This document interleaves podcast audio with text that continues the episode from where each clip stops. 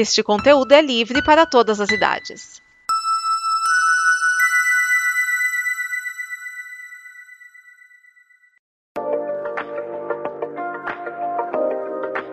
E aí galera, tudo beleza com vocês? É a primeira vez que a França cedia a Copa do Mundo de Futebol Feminino. Mas vocês já ouviram falar no Tour de France? Na verdade eu nem sei se eu estou falando certo, mas é nada mais nada menos que a maior competição de ciclismo do mundo, que acontece todos os anos na França. E tem mais de 100 anos de história, galera. A competição percorre cerca de 3.200 quilômetros e leva 20 dias para ser concluído, Santo Cristo, 20 dias. Galera, 20 dias para ser finalizado, isso para quem treina muito. Pra gente seriam uns dois meses, tipo assim, no mínimo, tá? Bom, meu nome é Mariana da Costa Mastrocola e está começando mais um combo Copa do Mundo Feminina. Vai!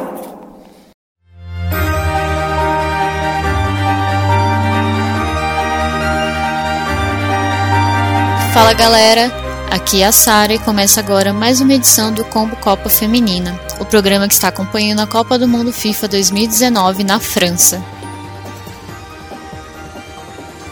Neste domingo, dia 9 de junho, pelo Grupo C, o mesmo do Brasil, a gente madrugou para acompanhar a vitória de virada da Itália sobre a favorita Austrália por 2 a 1. É claro que para ter emoção, o gol da vitória da Azurra veio apenas aos 49 do segundo tempo.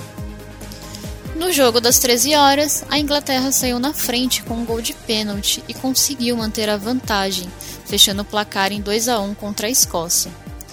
Já o Brasil estreou com vitória sobre a Jamaica por 3 a 0. Para vocês terem uma ideia de como que estava faltando para que a galera acompanhasse futebol feminino na TV, era justamente ter espaço na TV.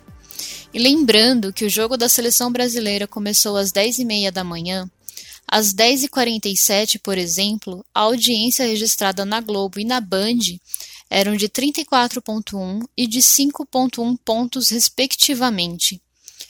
Para comparar, o SBT, que estava exibindo Chaves, estava com 1,9 e a Record, que estava exibindo Todo Mundo Odeia o Chris, teve 0,8 de audiência neste exato momento.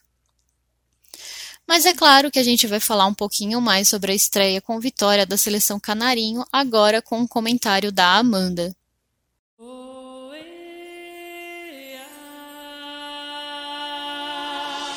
Depois da disputa entre Itália e Austrália, o Brasil precisava entrar para convencer nessa estreia da Copa. E não foi diferente, apesar de alguns erros de ali na defesa, né, principalmente na zaga brasileira, é, o Brasil conseguiu convencer é, numa vitória de 3 a 0 contra a Jamaica. O principal destaque foi a jogadora Cristiane, que marcou um hat-trick. E eu não lembro a última vez que um atleta em uma estreia de Copa do Mundo marcou três gols logo na estreia.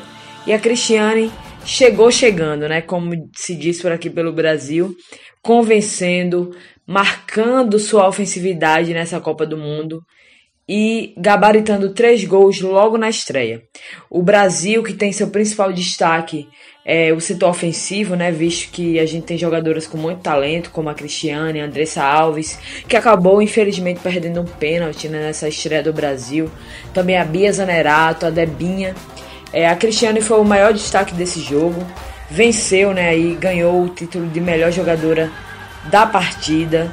Não à toa, né, marcou três jogos três gols, na verdade, em favor do Brasil.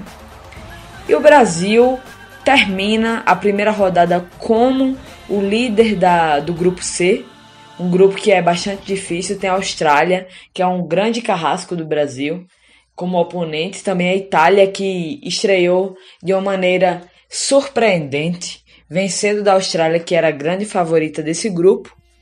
E o Brasil chegou convencendo cometeu alguns erros ali no setor defensivo e fez com que a Jamaica tivesse grandes oportunidades de marcar o gol, mas a gente contou com o talento da, da goleira Bárbara, né, que interviu em alguns momentos quando a zaga falhou.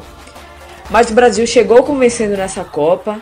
É um grande mérito aí a, a jogadora Cristiane que soube trazer muito endossamente essa ofensividade do Brasil. E depois desse jogo, o Brasil precisa abrir os olhos, né? Principalmente para o setor defensivo. visto que a Itália e a Austrália têm um grande potencial, principalmente no contra-ataque. O Brasil ainda fica muito desorganizado quando recebe um contra-ataque. É, a defesa não consegue se posicionar é, precisamente nos lugares onde ela deve estar. Então o Brasil ele tem que tomar muito cuidado, né? principalmente no próximo jogo, que é contra a Austrália, um grande carrasco histórico, que já venceu o Brasil muitas vezes em outros campeonatos, para poder avançar é, nas próximas rodadas e também avançar para a próxima fase. Mas com certeza o torcedor brasileiro ficou muito grato com a atuação da Cristiane, né, que foi o grande destaque do jogo. É, a gente teve também uma grande atuação da goleira da Jamaica, que segurou muitas bolas ali. A Debinha, muitas vezes, em momentos decisivos do, do jogo, falhou um pouco, né? não converteu o gol. A Andressa Alves também perdeu um pênalti. Mas isso é, é uma coisa que fica para trás. Né? A gente considera como erros e espera que a seleção corrija para os próximos jogos. O Brasil enfrenta a Austrália na próxima quinta-feira. Um jogo muito difícil, precisa contar muito com a torcida brasileira, mas especialmente com o trabalho da comissão técnica para corrigir esses erros de defesa, de contenção, para enfrentar a Austrália, é, como se diz, né, é, tradicionalmente de mano a mano, um jogo equilibrado, um jogo onde o Brasil possa mostrar os seus principais talentos. E a gente espera também que a Marte esteja em campo para fazer um diferencial, é, arrastar a marcação para ela e mostrar é, o, a equipe que tem a melhor jogadora, né, atualmente a melhor jogadora do mundo. Então a gente espera que a torcida brasileira compareça, né, fortemente na quinta-feira. Um jogo muito difícil, Brasil e Austrália, a partir de uma hora da tarde. A gente espera vocês e também espero que o Brasil chegue um pouquinho mais acertado, principalmente na marcação e na criação pelo meio de campo. O Brasil ataca muito pelas laterais, mas falta um pouquinho explorar o meio de campo, que é um reúne muitas jogadoras talentosas por ali. Então a gente espera vocês na próxima partida e que o Brasil venha com muito mais força, com muito mais é, integridade, digamos assim. Até mais.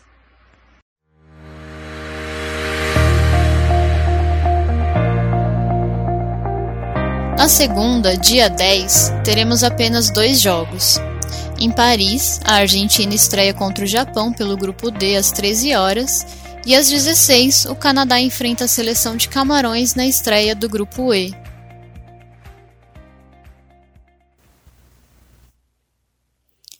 Se você curte futebol, fique ligado porque você também poderá acompanhar a Copa América pelo programa Combo Copa América. E se quiser nos ajudar a produzir mais programas, acesse o Apoia-se da Combo e saiba como.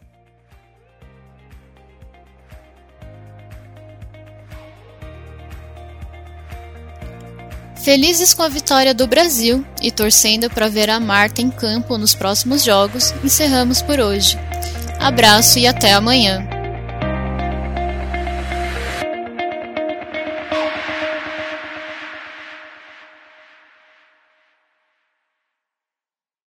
Esta é uma produção da Combo.